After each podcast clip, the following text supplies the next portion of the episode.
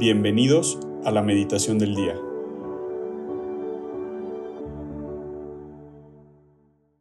En el nombre del Padre, del Hijo y del Espíritu Santo. Amén.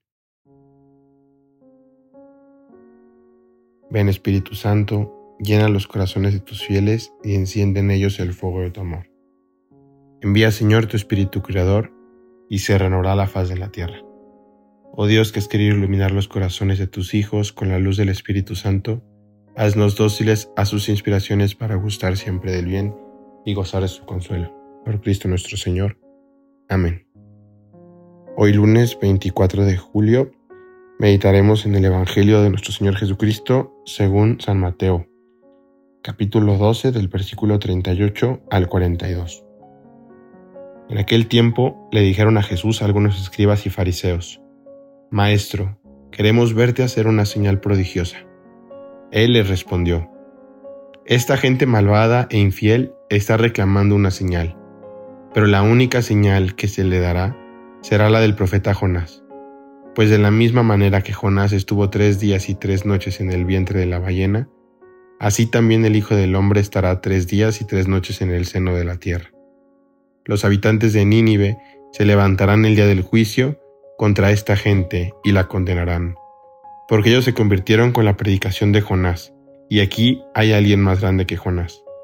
La reina del sur se levantará el día del juicio contra esta gente y la condenará, porque ella vino de los últimos rincones de la tierra a oír la sabiduría de Salomón, y aquí hay alguien más grande que Salomón. Palabra del Señor, gloria a ti, Señor Jesús. Me gustaría que en este Evangelio pudiéramos darnos cuenta y meditar en lo primero que Jesús le dice a sus apóstoles le, en, en, respuesta a, a lo que le acusaban los escribas y fariseos. Le pedían una señal, una señal prodigiosa. Y Jesús les dice, esta gente malvada reclama una señal. Y lo dice porque, en definitiva, durante todo el tiempo que Jesús había estado con ellos, había habido más de una señal. Y aún así no habían creído. A pesar de tantas y tantas cosas que Jesús había hecho, seguían sin creer. Eran incapaces. ¿Por qué? Porque a lo mejor sus corazones de verdad estaban en contra de Jesús. A lo mejor de verdad le odiaban, de verdad querían matarle desde, desde un principio sin siquiera conocerle, sin siquiera ver todo lo que hacía. Y, y luego, después de pensar así, después de creer un poco en esto, reflexionaba de cara a nosotros mismos, ¿no? ¿Cómo es que nosotros, que ni queremos matarle, que ni ni le tenemos odio ni desprecio, al contrario, le buscamos. Por algo estamos escuchando estos, estos audios, ¿no? Porque queremos encontrarnos con Él. Queremos escuchar su palabra y acoger su voluntad. Y aún así, somos iguales a estos escribas y fariseos en ciertos momentos de nuestras vidas. Aún así estamos ahí buscando una señal prodigiosa.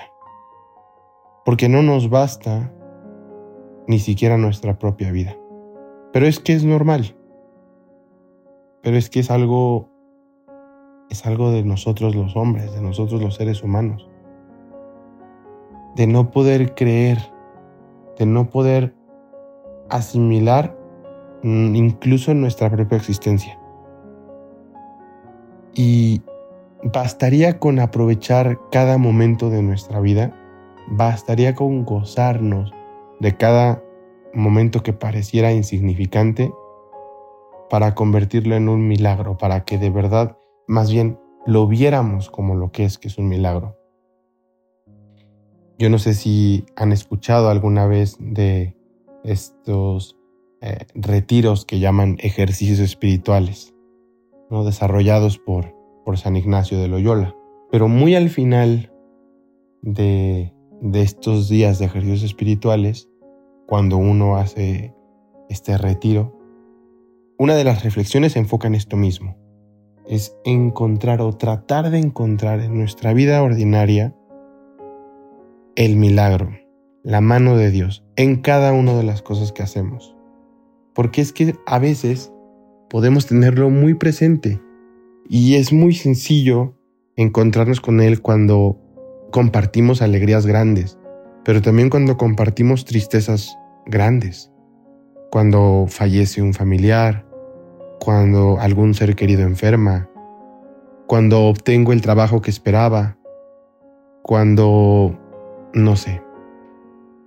Pero cuando se trata de cosas del día a día, es muy fácil sentirse como cuando uno va caminando por cualquier centro comercial y de repente ya todo está lleno de gente, ya todo está lleno de personas y entonces ya te cuesta ver la tienda que está del otro lado, porque ya hay mucha gente ahí. Es similar. Así se nos pierde Jesús de la vista. De esa misma manera, lo vamos perdiendo, poco a poco lo vamos viendo cómo se aleja, pero realmente Él nunca se aleja. Simplemente hemos puesto tantas cosas antes de Él que entonces, oye Jesús, necesito otra señal prodigiosa porque ya no te veo. Pero la realidad es que nosotros nos hemos encargado de tapar nuestros propios ojos. Y entonces algo que podría ayudarnos es eso, buscar en cada momento, en cada cosa ordinaria, ahora sí como dice la frase, volverla extraordinaria. Y no es más que agradecer. Yo creo que ahí está la clave, en el agradecimiento. ¿Quién te garantiza un día de vida? ¿Quién te garantiza el agua caliente en tu casa? ¿Quién te garantiza tu buen desayuno? ¿Quién te garantiza el poder salir a caminar? ¿Quién te garantiza el poder ir a trabajar? Nadie. Sin embargo, ahí lo tienes. ¿Por qué no empezar a agradecer y tomarnos cada una de esas experiencias ordinarias como señales prodigiosas que el Señor nos da?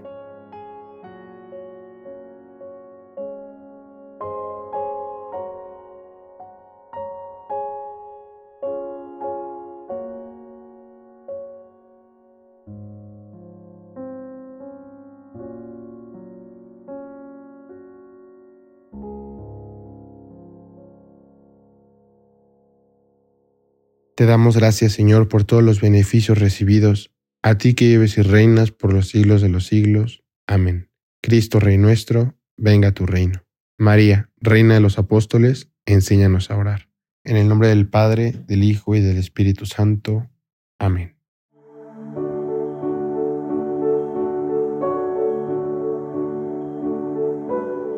Mantengámonos atentos a la voz de Dios en este día y permitámosle que Él guíe nuestra vida. Nos escuchamos mañana.